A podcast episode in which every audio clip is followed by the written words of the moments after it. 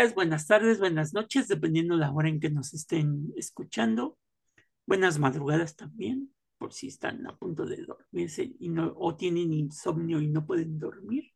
Son noctámbulos. Exactamente. Pues hoy les vamos a hablar de algo que es pareciera algo muy usual cuando van ustedes a una sala cinematográfica, Ajá. pero muchas veces los, bueno, hay una pelea constante de repente cuando son películas, sobre todo películas de estas de superhéroes o estas películas míticas, que se dan un, un quién vive por, pues, por quedarse con los pósters de la, de la película, ¿no? Del, Ay, yo sí traigo ganas de hacer eso, pero me acuerdo que puede ser delito agarrarme a golpes con alguien en el cine y pues no lo hago. que creo que si le dices al encargado del cine, a veces te los regala, Ay, mire, yo que iba a ir a guiñarle el ojo aquí a nuestro amigo, el de las palomitas, para convencerlo y... que, que, anteriormente, bueno, no sé si todavía siga, ya no los regalaban porque se prestaba para la piratería. mm. Entonces, muchos, mucha gente que se dedicaba a esta actividad de vender películas piratas pedía los pósters, los pegaba en su puesto y este, pues Mire qué listo es, se ahorraba la se impresión. ahorraban una lana, ¿no? Guiño, guiño. Guiño, guiño. Entonces, hoy vamos a hablar del cartel cinematográfico como, pues como una obra de arte, ¿no? Porque eh, este, ¿Lo es? eh, eh, es importante muchas veces como, como este, estos carteles se volvieron, pues, obviamente carteles eh, pues muy, muy icónicos y muy importantes, y a lo mejor quizás, pues no les suene el nombre de Drew Struzan, pero seguramente que alguna vez han visto sus carteles para algunas de las películas más emblemáticas de la historia del cine. Eh, estas obras maestras que ustedes ven cuando van al cine o que han ido al cine, este personaje, Drew Struzan, este artista, hizo, hizo carteles para películas como Regreso al Futuro, Indiana Jones, Harry Potter o Star Wars, o inclusive formalizó los iconos cinematográficos como Rambo, ET el extraterrestre, los Goonies, este, o exquisitas obras de arte como los pósters de La Cosa, que es una película, Blade Runner, que es también una película muy, muy famosa de los ochentas, o Golpe en la Pequeña China o en el barrio chino se llamó creo que aquí en México, ¿no? Ve, Eh, curioso. Es gracias a él que, que estábamos comiendo, comiendo las uñas en el- la fila del cine a punto de ver nuestra película. ajá, y que bueno, sus pósters pues se hicieron icónicos referente a estas películas.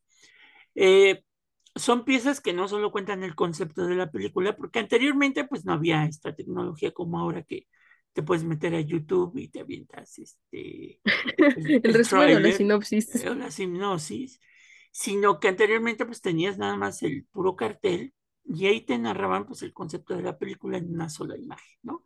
Y que a su vez esta imagen pues ayudara a venderla como producto este, para mejorarla, complementarla o hacerla más rica, ¿no?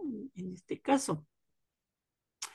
Eh, este señor Struzan era en, en, estos tiempos, sobre todo en los ochentas, este, pues gracias a él hubo mucha gente que iba al cine y pues veía el cartel y pues ese era el gancho, ¿no? Este, supo sacarle máximo rendimiento a, a las composiciones que él hizo, con rostros hiperrealistas, atractivas narrativas, que ya no se ven en estos tiempos, ¿no? Por ejemplo, ahora, por ejemplo, de los Avengers, creo que nada más este, aparecieron las letras, ¿no? De, de los Avengers, este, Sí, o el no icono, ¿no? De la, de la, este, aparecen, o de estos personajes como el hombre araña y todos estos, ¿no? América, sí, justamente cómo han ido evolucionando los tiempos, ¿no? Como ahora ya hay tantas formas de la piratería o justamente andar sacando spoilers antes de tiempo. Bueno, un spoiler es eso, ¿no? Me refiero. Filtrar la información sin, sin previa autorización de, de la casta cinematográfica. Es que yo supongo que ya no se hacen tanto este tipo de carteles. Pues sí. Mm, mm, mm. Este, Y, y esto ha traído consigo que, bueno, pues que ahora los carteles pues ya sean fríos, ¿no? Este, a veces nada más viene el protagonista. Más austeros. Ya muchos de ellos vienen bien photoshopeados, como dirían en mi pueblo, photoshopeados. Oh, es la imagen que tienen de ellos en sus mentes, no sé es, Exactamente. Pero bueno, Drew Struzan nació en una familia muy pobre, en un entorno, entorno poco propicio para su mente creativa. Desde muy pequeño ya dibujaba magistralmente, por ejemplo, en rollos de papel higiénico, yo me imagino a su mamá. Este, no creo que fuera agradable. A falta de otro soporte donde plasma su creatividad. Por ello, cuando pudo irse de su casa, decidió estudiar arte en California e intentar comenzar una carrera como artista que pues poco a poco fue creciendo, ¿no? En esos años, Struzan se vio continuamente obligado a elegir entre la comida y la pintura. Obviamente eligió lo obvio para un artista y utilizó cada gota de pintura sabiamente. Quizás gracias a ello pudo sacar tanto, eh, tanto de tan poco y esparcir así la última gota de pintura que lo convirtió en una seña de identidad. Eh, en sus años famélicos, Struzan aprendió lo máximo que pudo del oficio del arte como artesano. Sus trabajos tardaron en llegar al mercado, pero finalmente llegaron.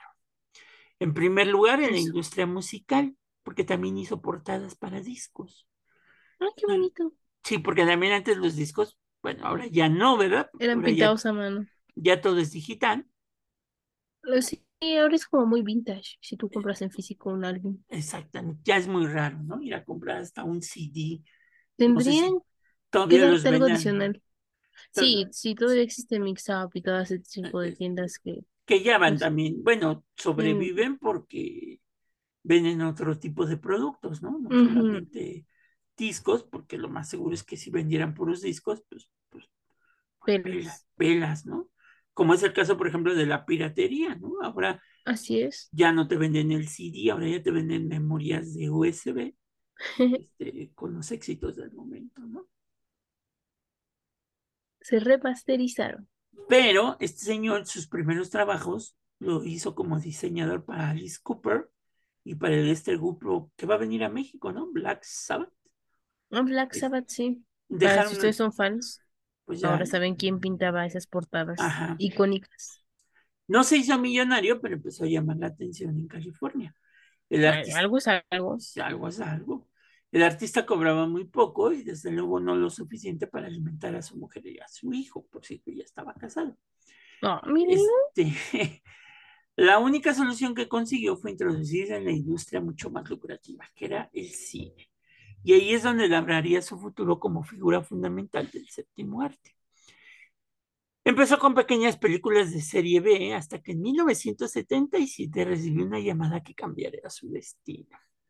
Un todavía bastante desconocido, George Lucas, había conseguido rodar su extraño proyecto de ciencia ficción por, lo, por el que en principio nadie apostaba. Una space opera bizarra llamada La Guerra de las Galaxias. El artista Charles White III, que había sido profesor de Struzan, necesitaba un poco de ayuda para humanizar los, los rostros del póster de la película y recordó a su antiguo alumno. Y juntos pintaron lo que hoy ya es historia del cine o parte de la historia del cine, el cartel de Star Wars, ¿no? ¿Quién diría, no? Algo que jamás hubiera pensado lograr ser quien pintara. Que las dos, ¿no? Tanto la, la, película como el cartel, ¿no?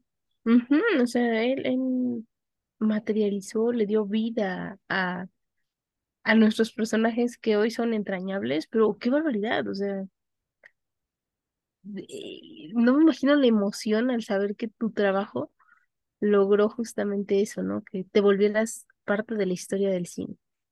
Y es así que Star Wars supuso un éxito sin precedentes y las puertas de Hollywood se le abrieron para Struzan que empezaría a diseñar lo que hoy son verdaderos iconos del séptimo arte, incluidas las secuelas de Star Wars, el impresionante póster sin precedentes del cine para el retorno del Jedi, que fue, digamos que es el que también se recuerda mucho. El cierre de la trilogía original, sí. Exactamente. Que después se quiso copiar en las demás trilogías, pero como que ya no funcionó, ¿no? Sí, no. O sea, sí, sí tuvieron éxito, sin embargo, no fue como los tres primeros, ¿no? Exactamente. Como los tres primeros. Pero bueno, durante los años 80 ilustró pósters para Lucasfilms y la factoría Amblin de Spielberg, que es otro director también muy famoso. Y todos ellos fueron verdaderos taquillazos en los que ellos no negaban el valioso apoyo de las imágenes icónicas de Struzan para enganchar al público. Claro, es que justamente ver el póster era tu primer acercamiento con el film y ahí decidías, ¿no? En unos escasos cinco segundos, y eso ya es mucho, si ibas o no a ver la película. Exactamente. Era importantísima la misión de Strauss. Struzan ilustró cientos de películas, desde las más taquilleras a obras de culto, y en todas ellas le dejará total libertad para que impusiera una idea, concepto o diseño, y es por eso que el artista dejó su reconocida huella en parte de la cultura cinematográfica del siglo XX. Por ejemplo, tenemos las espléndidas colaboraciones con John Carpenter, su casi surrealista póster de Golpe en la Pequeña China o Golpe en el Barrio Chino, en lo que solo no nos da una impresión de lo que podía significar verse en semejante obra maestra, sino que además expande un poco más los límites fuera de la película. O su genial interpretación de otra maravilla del séptimo arte, como es la película La Cosa, que aunque parezca increíble, al parecer pintó en una sola noche ante el inminente estreno del film. Increíbles, exactamente, increíbles pósters como el de Blade Runner, que al final no fue seleccionado para promocionar el film en su época, pero que en el mm. futuro se utilizó para las reediciones, dándole un toque de distinción a un icono cinematográfico. Ah, él lo logró. Eso está todavía mejor, ¿no? Porque ahora las nuevas generaciones iban a conocer su trabajo. Struzan continuó ilustrando éxitos de crítica y público hasta que ya entrados los noventas, cuando los estudios decidieron por alguna razón que los pósters hechos a mano no servían ya para el público de la época, poco a poco el arte se fue perdiendo, aunque el artista trabajó inmediatamente sin perder sus señas de identidad. ¿Por qué? Porque las computadoras pues ahora lo hacían. Mm. Es así que directores como Guillermo del Toro, si les suena conocido. Besito a Guillermo del Toro. Frank Darabont, verdaderos fans de Struzan, no dudaron en llamarlo para ilustrar el póster de cada nuevo proyecto que sacan, aún sabiendo que en la actualidad la industria del cine ya no apuesta por esa técnica artesanal de pintar a mano. Ahora se ilustran los carteles con fríos fotogramas sin vida, retocados con Photoshop y manipulados por hordas de creativos de los estudios reduciendo el nivel artístico del póster de una película a niveles casi nulos, o sea, ya a nadie les interesa. Ojo, no queremos decir que esto no sea un trabajo elaborado y no importante, no, muy por el contrario, ¿no? También tiene su chiste hacer este tipo de retoques a través de la computadora, porque pues no cualquiera maneja este tipo de herramientas para la, la creación de una imagen, ¿no? Los artistas gráficos hacen un trabajo bastante bueno. Sin embargo, ya no, no sirven sus pósters como antes, o sea, ya no tienen el impacto que tenían antes al ser pintados a mano. Exacto. En esos viejos tiempos de videoclubs y carteleras de cine de barrio, casi podías elegir lo que querías ver con un vistazo a uno de los diseños de gente como Struzan, redefiniendo el arte del póster cinematográfico. Struzan mezclaba realismo, estilización y lo más importante de todo un artista, honestidad. Sus obras tienen mucho de cultura pop, de viejos carteles del cine de serie B y también de artistas genuinos de los Estados Unidos como Norman Rockwell, además de movimientos artísticos como puede ser el Art Deco o el Art Nouveau. Para que vean cómo el arte está mezclado en estos carteles, ¿no? En todos lados. Mezclado, mezclando las técnicas que consideraba más adecuadas para cada proyecto, sobre todo el óleo, acuarela, gouache, ¿es gouache? Gauche. Gauche. Gauche, Gauche, sí es como francés. Gauche. Y, el aerógrafo. ¿Qué quiere decir pintura con agua, no? exactamente.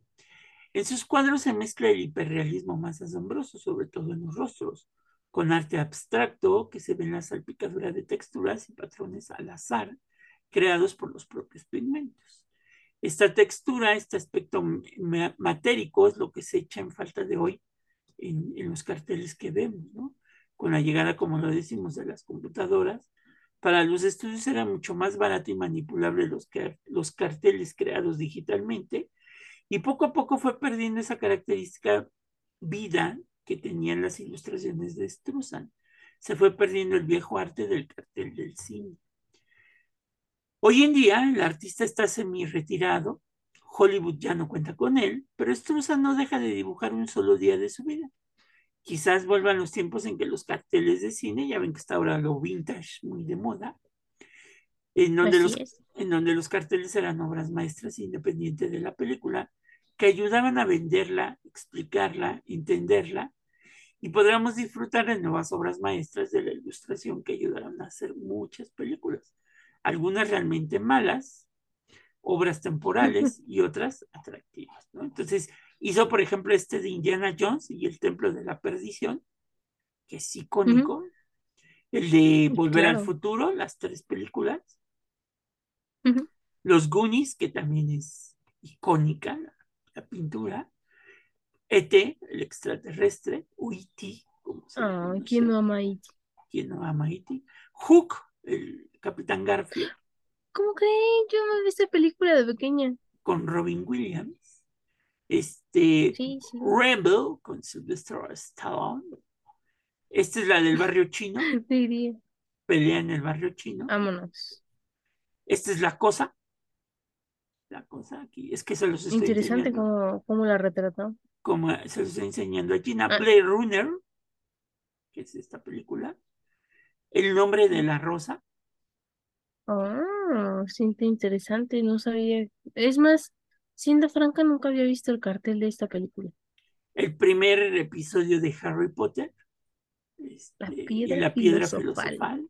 Exactamente. Buenísimo. La que inició todo. La Gran Milla, que también Muy claro, que ganó el Oscar. Exactamente. El laberinto del fauno. Oh, e, esa me daba como cierto terror de joven. Ok. Y una versión muy chistosa de He-Man, y los amos del universo, ¿no? Ahora que está muy de moda he con este señor que era, que era el que había peleado con Rocky Balboa en Rocky 4, el ruso. Ah, claro. no, sé cómo se llama. No sé cómo se llama el actor, pero ya le iba a decir, ah. Pero está muy chistosa porque la, en el film. En lugar de ser una película de acción es como una película este, chistosona, ¿no? Este, Más bien de comedia. De comedia. La Gran Milla, que, que, es esta película que aquí la llamaron, ¿qué? Milagros Inesperados, ¿no?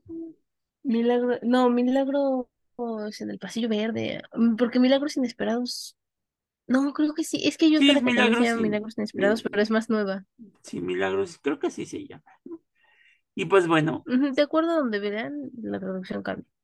Eh, sí, o sea, todo depende este, de cómo de cómo lo vean ustedes, pero sí eran obras de arte que, que pues maravillaban a, a, las personas. Entonces le voy a presumir a Gina, porque entonces yo tengo una obra de este artista. Ah, se la robó. No, no me la robé, mira, te la voy a enseñar.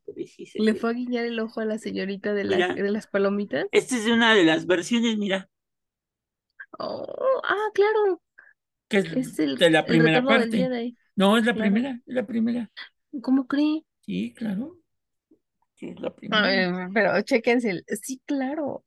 es que ustedes no lo están viendo, pero es que le hizo así como Superman, abrió su sudadera. Excelente. Como Superman, déjame vuelvo a tapar. Está el Sí, porque hace frío, no le vaya a dar un aire. No le vaya a dar un aire, cruzado. Ahí tose y tose, no espanta a nuestros escuchas, no. es la edad, es la edad. Es la edad, es la edad. Ya llegarás a estos, dirían las abuelas, ya llegarás a estos años. No me diga eso. Y sabrás lo que es amor, amar a Dios en tierra de indios. qué cruel, qué cruel. Pero bueno, pues, pues, si ustedes están interesados, pues este, pues consíganse un cartel de estos y ya sabrán que es una obra de arte las que tienen. Todos esos fueron pintados a mano, el original. Si ustedes son cinéfilos, seguramente ya lo sabían. Cuéntenos si tienen alguna de estas obras o de otro artista. Que ya no te tocó mucho a ti, Gina, pero bueno, a los que decimos, este, en los años ochentas, ir al videoclub de la colonia, cuando todavía no existía. No. A ti no te tocó ni el videocentro, a ti te tocó un poquito, yo creo que un poco ya de salida, el famoso blockbuster. Mi sueño de pequeña era ser grande para sacar mi membresía en Blockbuster y ir a rentar una película. Entonces, cuando, cuando desaparecieron, nosotros no sabe, fue un shock para mi hermano y para mí, porque ya nos faltaba nada para tener 15 años y ya poder sacar nuestra credencial, sí.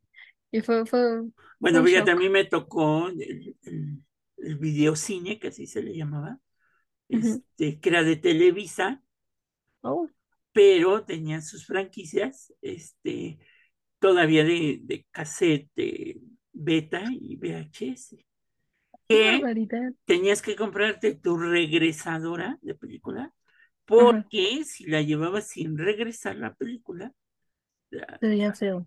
No, te cobraban cinco pesos de multa. Ah, qué lacras, no. Entonces, normalmente aquí en México se puso de moda una cosa que le llamaban regresadoras y este era un aparatito así que luego venía en forma de coche o de tren o no sé qué.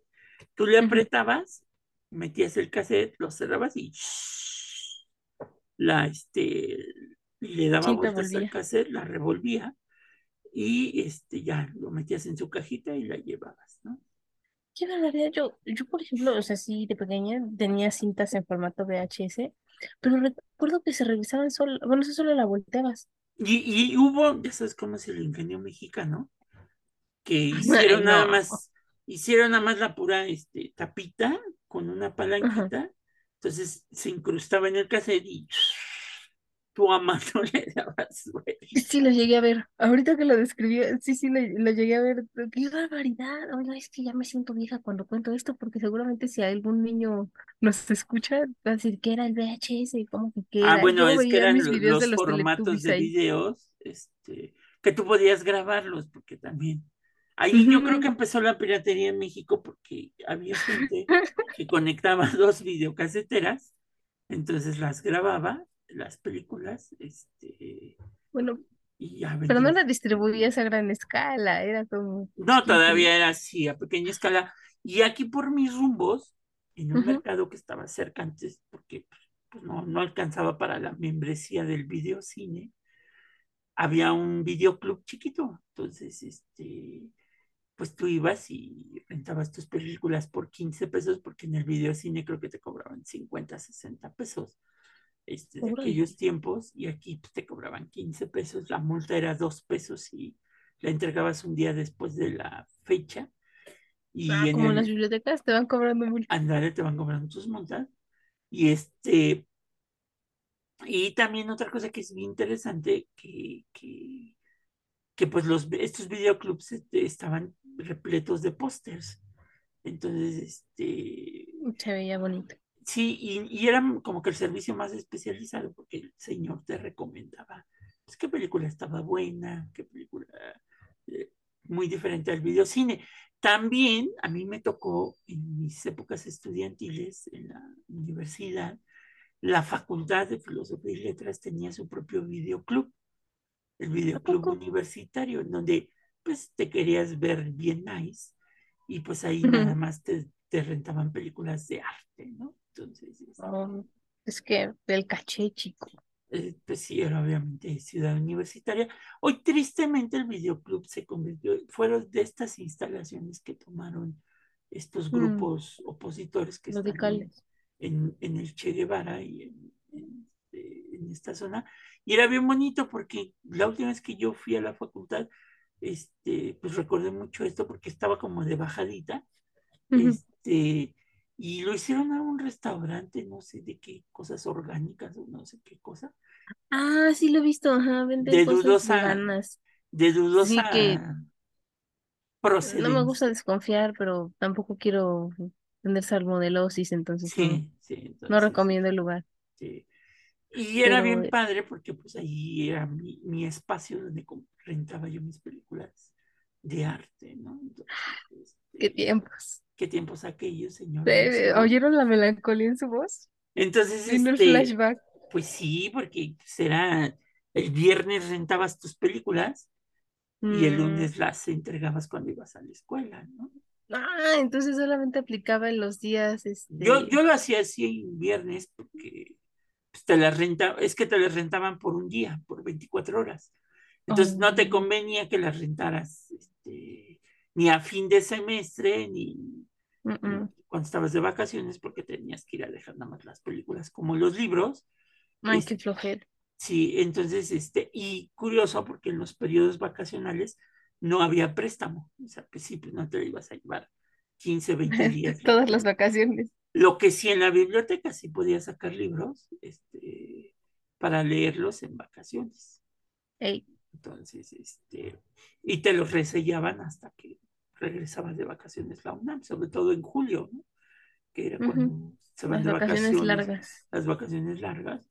Y este, pero el videoclub sí era muy curioso porque te digo, yo rentaba mis películas el viernes y las entregaba el lunes que iba yo a la, a la escuela apurado porque pues, lo abrían de 4 a 6 y Ay, dije, era, su clase era a las 7 y de, entregando la y, película a siete y, quince. y era, eran, tenías clase de 4 a 6 y tú llegabas rápido para entregar la película o te salías unos minutillos antes de que acabara la clase para ir a dejar las, las películas porque si no, pues te las ibas a llevar otra vez a tu casa. ¿no? Y la multa.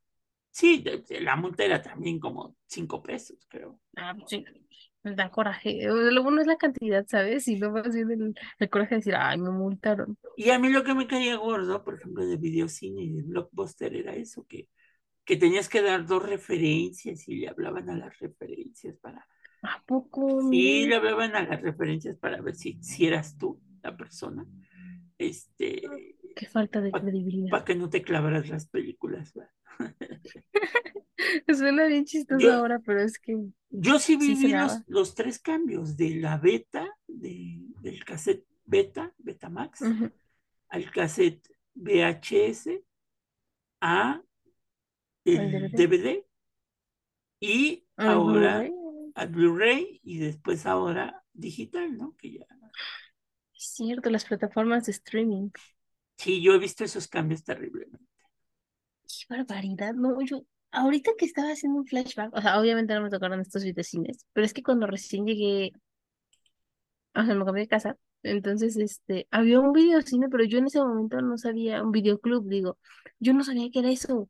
Entonces, yo recuerdo que alguna vez mi mamá nos encargó algo de la tienda, a mi hermana y a mí, entonces fuimos, y nosotras bien necias de que ese señor, en ese local, que yo no entendía qué era, pensé que era una tienda, no tenía. Entonces se la armé de todos, ¿no? O sea, eso que dije, ya, por favor, que era, era un Gerber lo que necesitábamos. Ajá, Entonces, este, no vendía Gerber, y nos dijo, no, es que, es que no lo vendo. Y entonces lo vimos muy feo, yo creo, porque me acuerdo que volteó con una mirada así como sacada de y nos dijo, es que yo no soy tienda. Y mi pues hermano y yo sí. lo vimos con cara de no entender entonces qué era. Y pasaron los años y la verdad es que me sentía frustrada por esa experiencia pero ahora que lo pienso, es que solo había películas en sus lugares, en sus anaqueles, había películas, y por lo que yo creí que si era tienda era que tenía un letrero gigante de Holanda, pero ahora que lo pienso, pues nomás vendí helado para que compras tu película y que compraras un helado. Pero qué barbaridad. Vean cómo sí siguen existiendo por ahí. Pues sí. Decadencia, pero no han muerto. Ay, no. Pero, pero pues sí, ahí está la, la, la existencia de estos, de estos videoclubs. Este, y te digo, sí hablaban en Blockbuster y en Videocine para ver si tenía referencias, ¿no? Y ahí sí las multas eran terribles, creo que te cobraban 50 pesos por día, ¿no? Y, y lo No, pues que, sí lo, lo que traía ir al Blockbuster, porque ya te vendían todo para ver tu película, ¿no? Desde palomitas más caras, de estas de microondas que en la tienda te podían costar 15 o 20 pesos, el sobrecito de palomitas, a, ahí te lo dejaban en 30, 40 pesos. Y pues la Ah, gente que se quería dar sus lujos, pues compraba chucherías, dulces, gomitas y todo lo demás, ¿no? Ah, qué bárbaros. Y yo teniendo todo en mi alacena. Pues sí, tú teniendo todo en tu alacena, pudiendo comprar. Yo soy muy de palomitas clásicas, de, de comprarlas en el mercado, la bolsita de, de un cuartito de palomitas, pa- de maíz palomero. Sí, regularmente las palomitas son de maíz, no. Se- de- Es que hay gente que no lo sabe, pero este, Ah, Es que en el cine, bueno, no sé, yo, es que aquí todos los cines en México, las palomitas son así, no sé qué coman en otros cines del mundo. bueno, es que si te das cuenta en Estados Unidos, por ejemplo, las palomitas para hacerlas en casa ya vienen como en un plato. Entonces las metes al horno y se infla la bolsa y ya te quedan en el mismo, en el mismo, como las sopas Maruchan, Esos gringos son bien eficaces. son bien eficaces. Este, pero, y ya ves que aquí las únicas que primero, bueno, a mí me tocó también eso, que primero llegaron las palomitas naturales de, de esta marca, Actum. Y No nos este, patrocinan, pero pues es que esas son las y palomitas. después llegó la novedad que eran las palomitas de caramelo. Ay, esas me encantan.